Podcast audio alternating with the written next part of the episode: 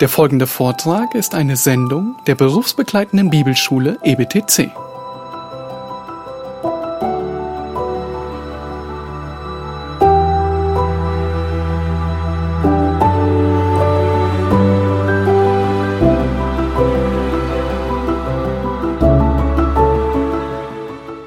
Vor zwei Wochen über Malachi 3 gepredigt. Wie passend. Weil da geht's genau darum. In Malachi 3, da wird die Ankunft des Messias beschrieben. Und es heißt, äh, die Ankunft ist wie Feuer des Schmelzers. Der Goldschmied, der Gold reinigt. Und dann ein paar Verse später, in Malachi 3, Vers 9, ähm, sagt er, dann kommt der Tag für die Ungläubigen, brennend wie ein Ofen und wird alle Stoppeln verbrennen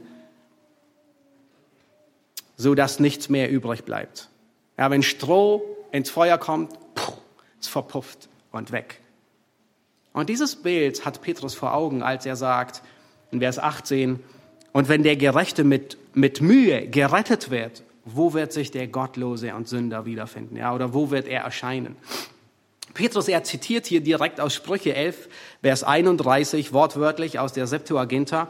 Und Petrus, er macht hier nicht irgendwie, er, er will nicht die Sicherheit unserer Errettung in Frage stellen. Er meint nicht, oh, der Gerechte wird kaum errettet. Man weiß nicht, wer der errettet, wer der nicht errettet. Ähm, nein, nein, nein, überhaupt nicht. Sondern er will den Fokus auf die Umstände lenken, auf die Schwierigkeiten. Der Gerechte, er wird mit Mühe, mit Not errettet. Und das macht Petrus sehr deutlich. So weiß der Herr die Gottesfürchtigen aus der Versuchung zu erretten die Ungerechten aber zur Bestrafung aufzubewahren für den Tag des Gerichtes. Und wozu lässt Gott dich leiden? Wozu? Nun, die Frage nach dem Wozu blickt nach vorne. Das heißt, was ist das Ziel, das Gott bewirken will in meinem Leben mit dem Leid, das er in das Leben hineinbringt? Das heißt, mit Leiden und Bedrängnissen will Gott deinen Glauben erproben und bewähren. Und Leiden irritiert uns, nicht wahr? Die erste Frage, wenn Leid an die Tür klopft, ist, ist Gott für mich? Hat Gott mich verlassen? Oh nein, das Gegenteil ist der Fall, sondern Gott liebt dich, deswegen züchtigt er dich. So erging es den Hebräern. Sie gingen durch Bedrängnis hindurch. Ähm, das sind die, an die ähm, der Schreiber des Hebräerbriefes seinen Brief schreibt. Nun, sie hatten, ähm, sie wurden verfolgt, auch von ihren äh, Freunden und Familien sogar. Sie hatten den Raub ihrer Güter überlebt.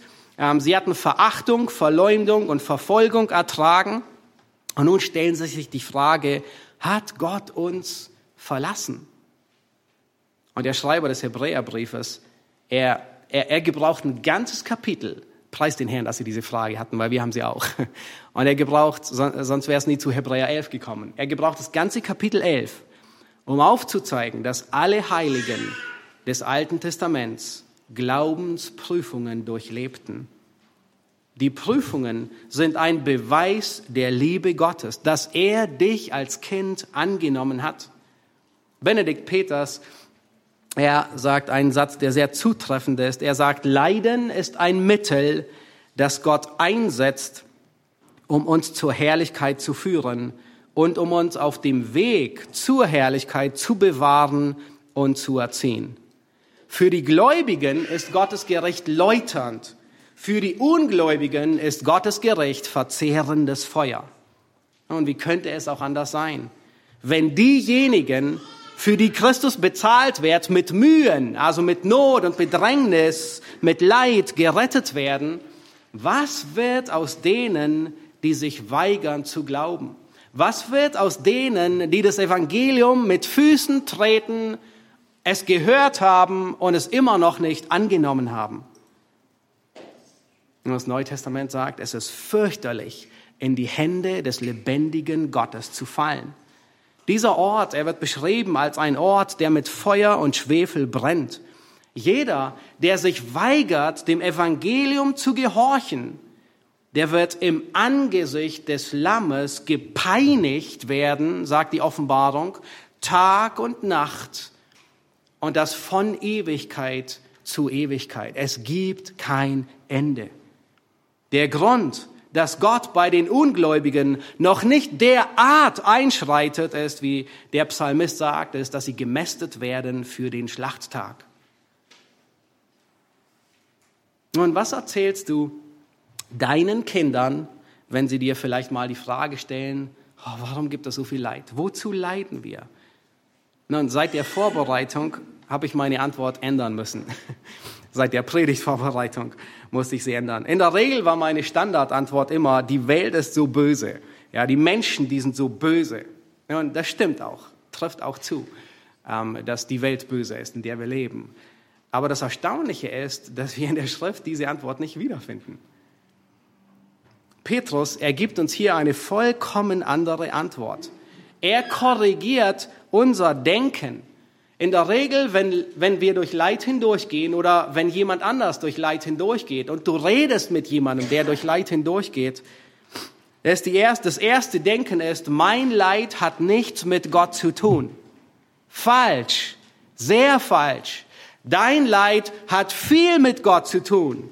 Und der erste Schritt, um überhaupt Leid zu verstehen, ist Leid, ist Gott ins Leid hineinzubringen und ihn als den Urheber des Leides anzusehen. Der, der es in dein Leben hineinbringt. Nun, das sind gewagte Worte. Petrus, er bringt das Leiden, sogar ungerechte Verfolgung mit Gott in Verbindung und nicht mit der Boshaftigkeit der Menschen, auch wenn Menschen die, die es verursachen, dieses große Leid. Nun stellt euch vor, Gott hat zu Hiob, als Gott Hiob begegnet und ihm antwortet am Ende vom Hiob, äh, Hiob da sagt Gott zu Hiob nicht, oh Hiob, weißt du, Satan, er ist so böse. Und es ist der ganze Grund, warum dir all dieses Leid widerfahren ist. Tut Gott das? Nein. Er sagt nicht, die Welt ist so böse, sondern er macht deutlich, Hiob, ich habe all dies über dich bringen lassen. Die Antwort ist, Gott bringt Leiden in dein Leben, weil er dich läutern will. Und Asaf, er stellt es in Psalm 73, stellt er genau dasselbe fest. Er sagt, dem Gottlosen geht es so gut. Ja, das kennen wir.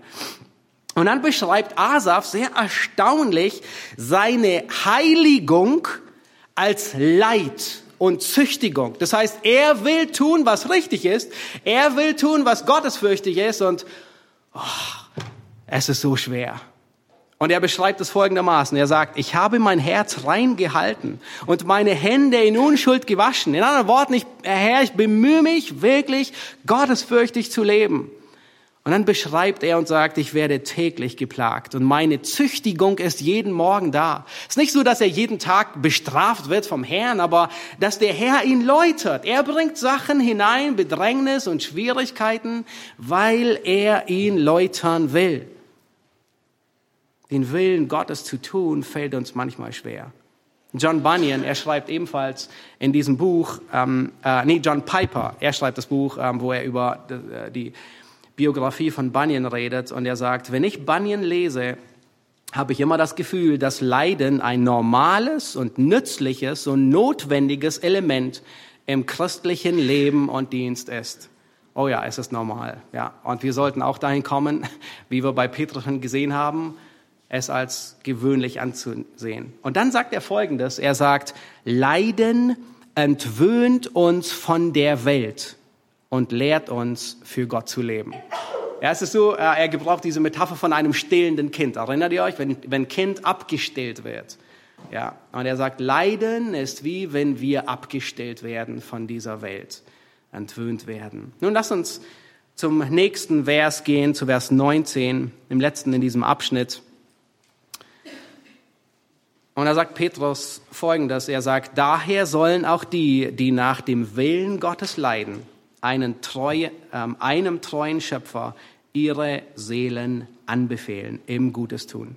Hier fasst Petrus nochmal alles zusammen, was er in gewisser Weise bis jetzt gesagt hat. Ja. Er sagt, befiehl dem Herrn deine Seele an. Das ist die vierte Wahrheit, die wir lernen. Befiehl dem Herrn deine Seele an im Leiden. Ja, wir leiden, weil wir Gottes Willen tun.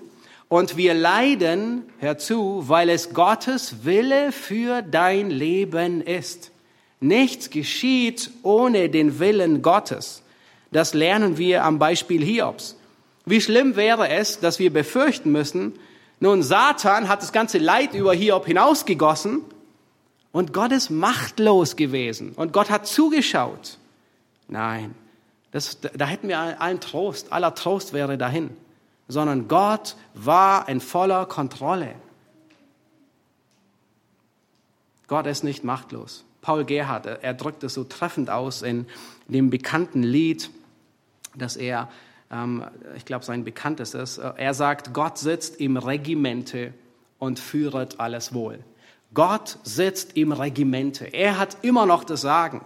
Alles Leid in deinem Leben, es läuft durch die liebevolle Hand deines guten Hirten. Und es ist wie eine tägliche Dosis, die Gott manchmal verordnet. Und manchmal denken wir, es ist fast ein bisschen zu viel. Aber es ist wie eine tägliche Dosis, die Gott verordnet, um wann auch immer in unser Leben hineinzubringen. Und warum leiden wir? Es ist nicht die Frage, die wir uns sonst immer stellen. Warum? Ähm, wann stellen wir diese Frage nach dem Warum? Und in der Regel dann, wenn wir meinen, dass Leid uns trifft, was zu groß für uns ist. Ja, fragt, ihr bei, fragt jemand von euch bei ein wenig Kopfschmerzen, warum leide ich? Normal nicht, oder? Fragt jemand, nun, wenn, wenn, wenn wir ein bisschen belächelt werden, wo auch immer, weil wir Christen sind und, ah, okay, du bist Christ, ja. Nun, normalerweise fragen wir nicht nach dem großen Warum. Ja, das heißt, ihr merkt, es gibt eigentlich nur gewisse Momente, wann wir nach dem Warum fragen. Und in anderen Momenten fragen wir überhaupt nicht nach dem Warum. Weil wir offensichtlich irgendwie so ein gewisses Maß an Leiden als ganz normal ansehen. Ja, ein bisschen Zahnschmerzen, ein bisschen krank werden. Aber wenn es dann mehr wird, wenn es dann vielleicht irgendwie eine Krebsdiagnose oder eine große Erkrankung wird, dann fragen wir, warum Gott? Wir vergleichen. Wir vergleichen uns mit dem Durchschnittsmenschen. Und das ist der Grund, dass wir die Frage stellen, oh, warum ich so viel und der andere hat vielleicht leidet gar nicht so viel. Ja, ich verhältnismäßig leide ich mehr wie der andere. Und das, die Frage stellen wir immer dann, wenn uns Leiden trifft, wo wir denken, das übersteigt das Maß, was mir eigentlich zusteht. Aber weißt du was? Nicht du und ich, wir entscheiden, wie viel wir leiden, wie hoch das Maß ist. Nicht wir entscheiden, welches Maß Gott dir und mir beimisst.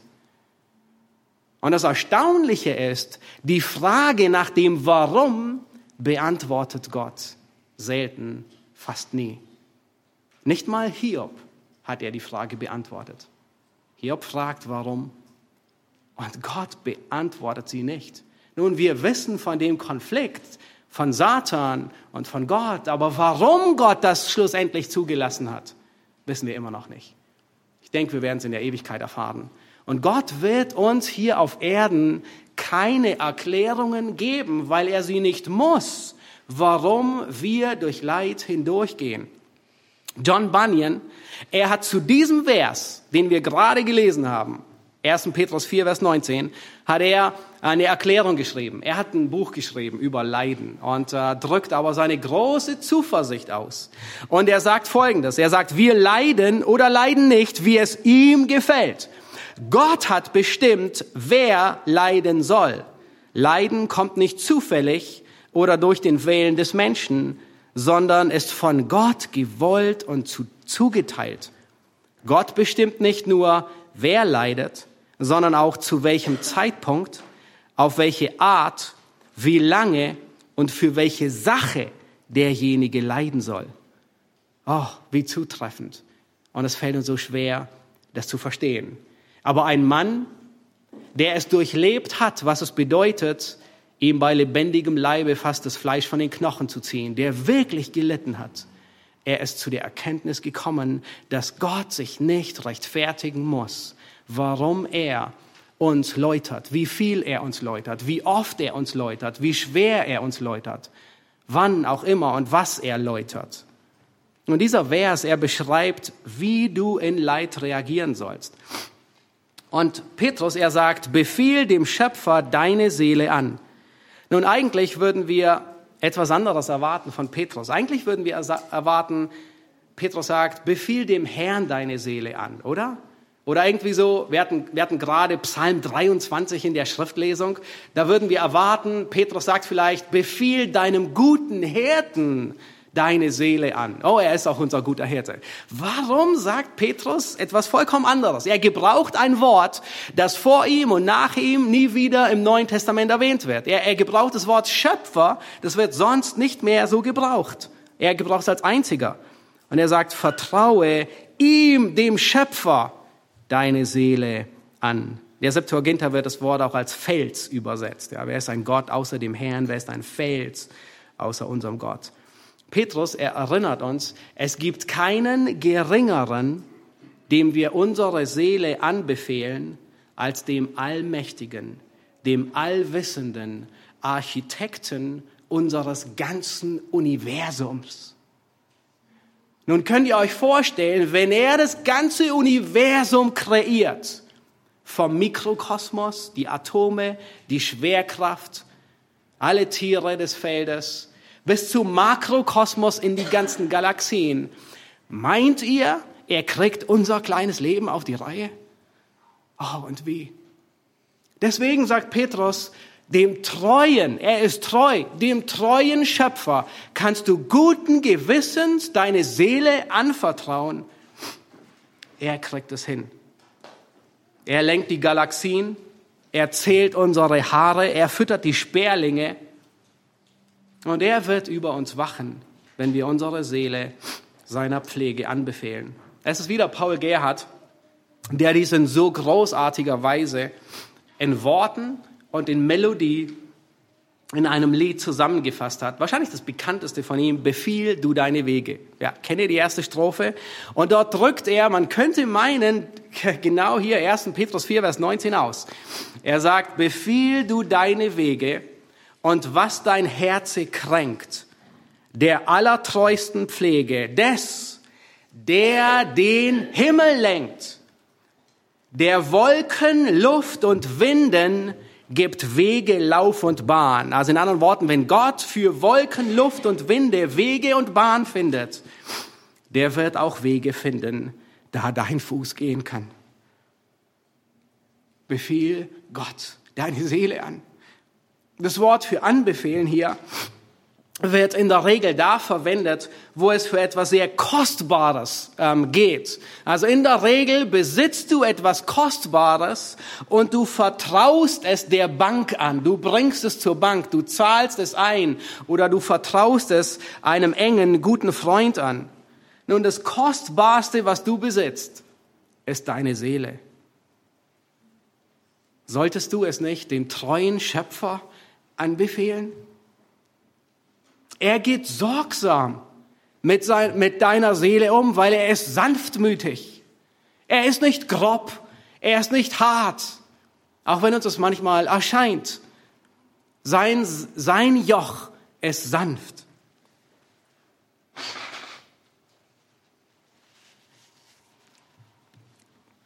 Die Seele Gott anzubefehlen, ist wie wenn man Gott das Steuerrad in die Hand drückt und man gibt es ihm. Nichts mehr, nicht mehr du beschützt deine Seele, sondern er beschützt deine Seele. Wenn er am Steuerrad sitzt, dann wird dein Schiff den himmlischen Hafen sicher erreichen. Wenn er das Ruder in der Hand hält, dann wird er dein Schiff nicht gegen die Klippen steuern und er wird auch nicht auf einer Sandbank auflaufen. Du wirst im Glauben keinen Schiffbruch erleiden, wenn du deine Seele dem treuen Schöpfer anvertraust. Nun, diese Worte, die Petrus hier sagt, die hatte er schon mal gehört. Und zwar, die hatte er von, von dem gehört, dem er seine Seele anvertraut. Er hörte, Vater, in deine Hände befehle ich meinen Geist. Das hatte Petrus am Kreuz gehört. Und diesem Schöpfer kannst du deine Seele anbefehlen. Wenn wir unsere Seele ihm anvertrauen, dann geben wir das Ruder aus der Hand. Dann sagen wir, nicht mein, sondern dein Wille geschehe. Nun kannst du sagen, Herr, was auch immer du tust, ich füge mich deinem Willen. Aber manchmal können wir es schneller sagen, wie wir es meinen. Kannst du sagen, ob im Leben oder im Tod? Kannst du sagen, was auch immer mit mir geschieht, du bist gut und du tust Gutes. Dein Leiden, es geschieht nach dem Willen Gottes. Gott beabsichtigt damit, den Namen Christi zu verherrlichen. Gott beabsichtigt, dich zu läutern und dich zu bewähren. Durch das Leiden will Gott gute Früchte in deinem Leben entstehen lassen. Das ist so wie bei einem Musikinstrument. Und vielleicht wurdest du auch von deinen Eltern ermutigt, manche würden sagen gezwungen, ein Musikinstrument zu lernen.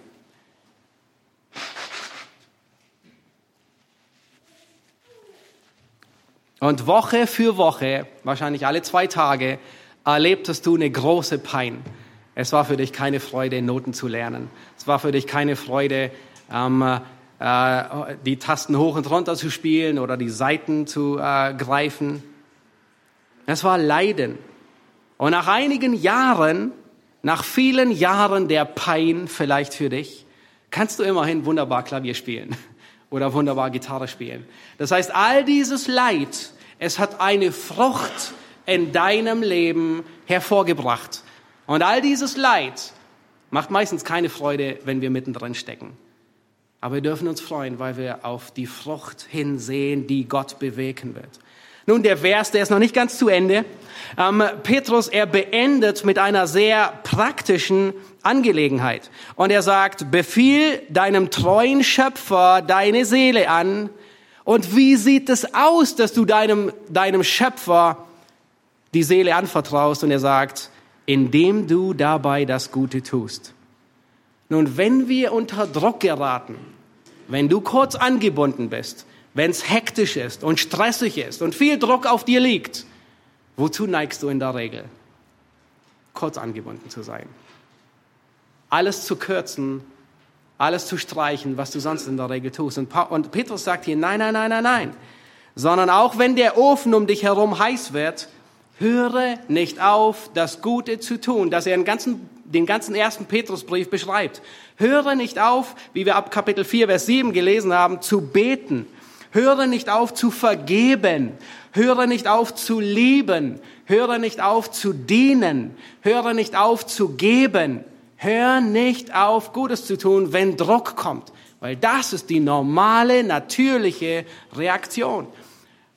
Aber man sieht es daran, ob du wirklich deine Seele dem Herrn anvertraust, wenn du unter Druck kommst, ob diese Gewohnheiten beibehalten werden. Ich möchte langsam zum Schluss kommen und ein paar Fragen der Anwendung ähm, dir mitgeben, auch Fragen, die ihr im Hauskreis in, den, äh, in der Woche besprechen könnt. Ich möchte dir die Frage stellen, bist du bereit, um Christi Willen zu leiden?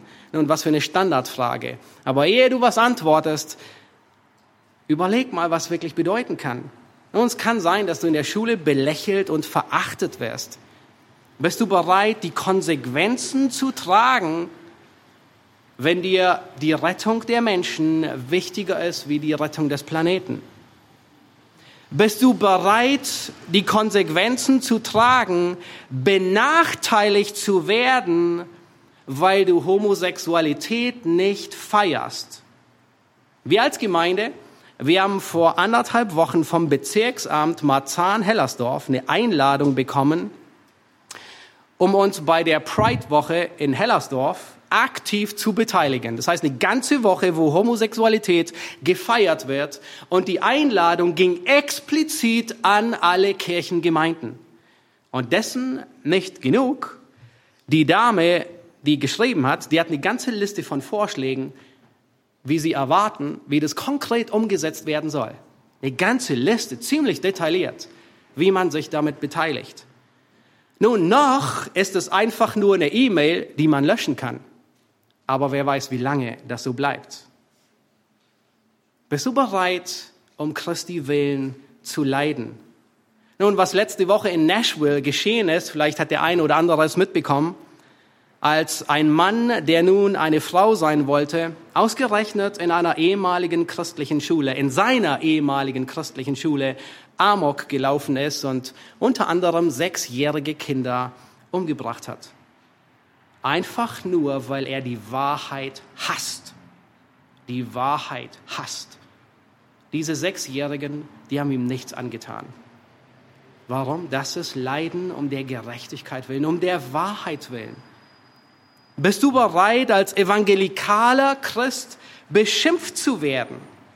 IDEA hat in dieser Woche, glaube ich, die aktuelle Zeitschrift, hat IDEA ähm, einen Artikel rausgebracht, ähm, was wollen die Evangelikalen? Nun, ich habe es nicht gesehen, aber sie berichten, dass bei Arte eine dreiteilige Serie gelaufen ist, also bei uns im deutschen Fernsehen, Evangelikale ähm, unterstrich ähm, mit Gott an die Macht. Ähm, und äh, diese Fernsehserie, die offenbar aus USA übersetzt wurde, nun ähm, Dort wird deutlich gemacht, da werden bizarre Bilder gebraucht. Da werden bizarre Aussagen gemacht, die in keinerlei Weise zutreffen, aber sie werden mit allen Evangelikalen in einem Topf, in eine Schublade gestellt und gekocht. Nun bist du bereit, als evangelikaler Christ beschimpft zu werden, verleumdet zu werden, all diese Unwahrheiten zu ertragen. Nun, wir merken, wir sind nicht weit weg von den Empfängern des ersten Petrusbriefes. Ihnen ging es sehr ähnlich. Polemik aus Rom, Propaganda gegen Christen. Wen interessiert schon, ob es wahr ist oder nicht? Wenn das römische Fernsehen es sagt, nun ich weiß, Sie hatten kein Fernsehen, aber wenn der Fernseher aus Rom es sagt, dann muss es ja wahr sein. Lauter Unterstellungen, Unwahrheiten. Und sie gerieten unter Druck. Wie wirst du in Ausnahmesituationen reagieren? Hast du dir die Frage gestellt? Ich schon hin und wieder. Und es gibt eine Antwort. Du kannst heute, hier und jetzt, kannst du wissen, wie du in einer Extremsituation reagieren wirst. Ich bin kein Prophet, aber ich kann es dir sagen, weil es die Schrift sagt. Weißt du wie? Die Frage ist, wie sieht dein tägliches Leiden aus? Leidest du im Kleinen? Wenn du im Kleinen treu bist, nun, dann wird eine große Extremsituation, eine große Prüfung, sie wird dich nicht umwerfen und du wirst treu sein. Du wirst in Ausnahmesituationen das Richtige tun. Wenn du in den kleinen Entscheidungen des alltäglichen Lebens treu bist, dann wird die große Prüfung, die vielleicht ankommt, sie wird dich nicht aus der Bahn werfen. Du kannst heute und hier wissen, wie es sein wird, wenn du einmal angesichts einer großen Ausnahmesituation steckst. Wir sind häufig so herausgefordert, die, die, die Theorie in die Praxis, ins praktische Leben hineinzubringen. Und vielleicht gehen bei dir im, im, im Leben, vielleicht sind da einige Leiden und Bedrängnisse. Überleg mal, welche Bedrängnisse sind da, wo du am liebsten den Schleudersitz betätigen würdest? Am liebsten den Notausgang suchen und schnell hinaus. Nun halt einmal inne und denk nach. Mach dir bewusst, dass diese Leiden, wo du am liebsten Schleudersitz betätigen würdest, göttlich verordnetes Leiden ist. Und stell dir die Frage, wie würde Gott erwarten oder was ehrt Gott in diesem Leid zu reagieren? Nun, ihr könnt euch in den Hauskreisen noch weiter darüber austauschen, welche Ziele Gott mit Leiden verfolgt, aus unserem Text, aber auch aus dem ganzen Petrusbrief. Wir alle, wir sehnen uns nach dem Augenblick, wo es heißt, und Gott wird abwischen alle Tränen von ihren Augen. Und der Tod wird nicht mehr sein. Weder Leid noch Geschrei noch Schmerz wird mehr sein, denn das Erste ist vergangen. John Bunyan, er ist bereits dort. Bei ihm sind alle Tränen abgewischt. Er hat kein Leid, kein Geschrei mehr, keine Sorgen mehr. Er hat eine reife Frucht hinterlassen, die vom Leiden geformt und gereift ist. Und wir alle wünschen uns ein Leben ohne Leid, ohne Schmerzen, ohne Tränen, ohne Enttäuschung, ohne Kraftlosigkeit, ohne Erschöpfung. Und manchmal suchen wir den Notausgang und diese Suche nach dem Notausgang oder nach dem Schleudersitz kann fast schon zum Götzen werden. Alles zu tun, um dem Leid aus dem Weg zu gehen. Aber der Zustand ist noch nicht hier auf Erden. Gewisserweise ist der Schleudersitz erst, wenn wir ganz nach oben gehen und nicht mehr zurückkommen. Bis dahin will Gott uns durch Leid läutern und uns die Art und Weise, wie wir mit Leid umgehen, soll Christus verherrlichen, auch wenn wir in einer zunehmend feindlichen, antichristlichen Gesellschaft leben. Das verherrlicht ihn. Amen. Lass uns aufstehen und gemeinsam beten.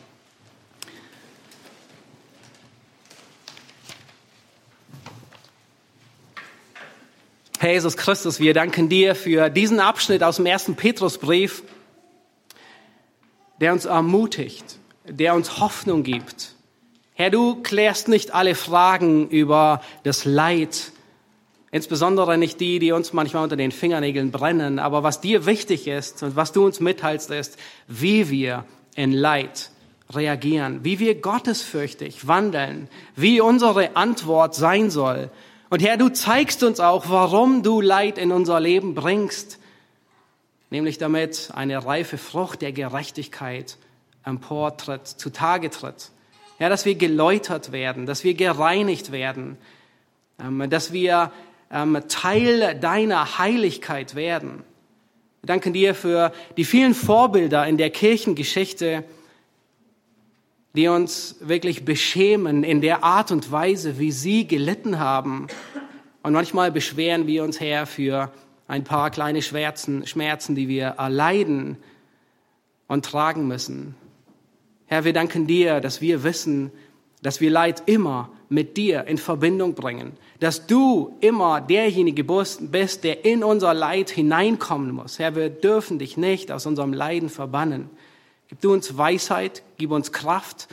Ähm, Herr, wir bitten, dass du uns Ausharren schenkst in, in Situationen, Herr, wo wir herausgefordert werden, wo wir leiden, weil wir deinen Willen tun oder wo wir leiden, weil wir Gläubige sind und um deines Namens willen. Herr, ob es in der Schule ist, ob es ähm, in, in der Gesellschaft ist, ob es äh, vielleicht sogar in der Ehe und der Familie ist. Herr, wir wollen dich ehren und dich widerspiegeln. Wir beten dich an. Amen.